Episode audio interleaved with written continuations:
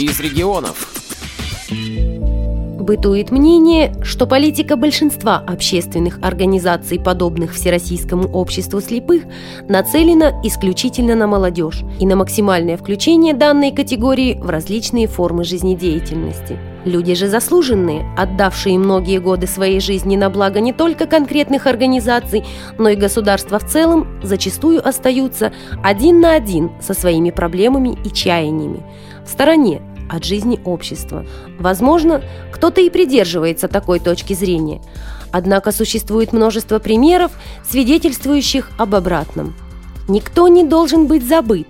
Именно этим принципом руководствуются в своей работе все без исключения сотрудники Курской областной организации Всероссийского общества слепых. И это не просто красивые слова. Этому есть множество подтверждений – Одним из событий, подтверждающих наш девиз, стало проведение слета ветеранов Курской областной организации. Многие из участников слета прибыли в столицу Соловьиного края из глубинки, где возможность получения квалифицированной медицинской помощи по понятным причинам реализовывается весьма слабо, а в некоторых случаях не реализовывается вообще. Для получения минимального набора медицинских услуг пожилые люди, а именно эта категория наиболее нуждается в медицинском сопровождении, вынуждены преодолевать утомительный путь до районных центров региона. Для людей преклонного возраста задача не из легких, тем более, что речь идет о людях с инвалидностью по зрению. Как помочь нашим ветеранам? Ведь должен же быть выход и из этой непростой ситуации. Этими и другими вопросами задавались многие из нас, однако решения не было, пока не родилась идея о проведении слета ветеранов.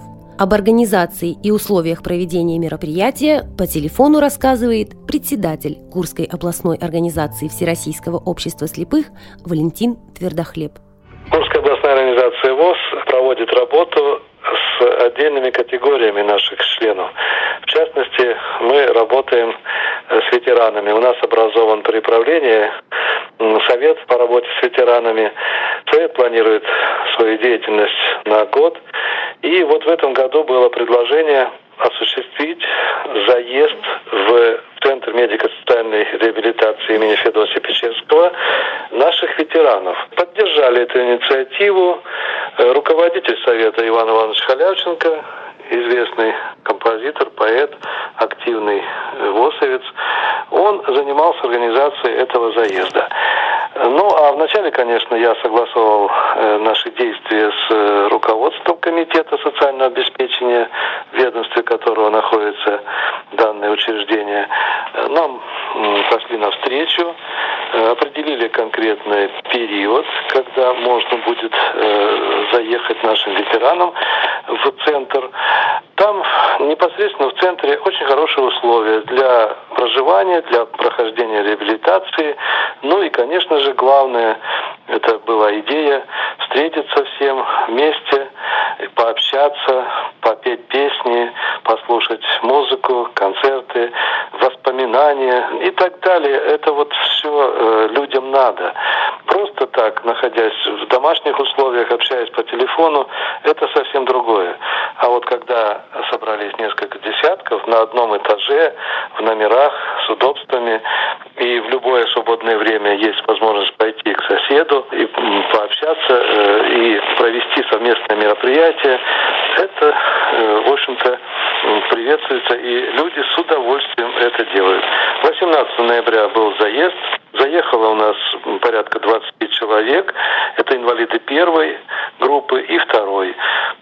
Параллельно э, можно пройти ряд процедур, назначений, которые есть врачебные, и можно посещать также те кабинеты, которые в арсенале центра, кабинет релаксации, ну, если кому нужно, может быть, спортзал и так далее. Все эти возможности для нас открыты. Очень уважительно относится, и обслуживающий персонал к нашим людям идут навстречу. Организовано питание. В принципе, э, это не санаторий, где усиленно идет питание там, и так далее, лечение. Но, тем не менее, минимум имеется, и люди наши этим пользуются.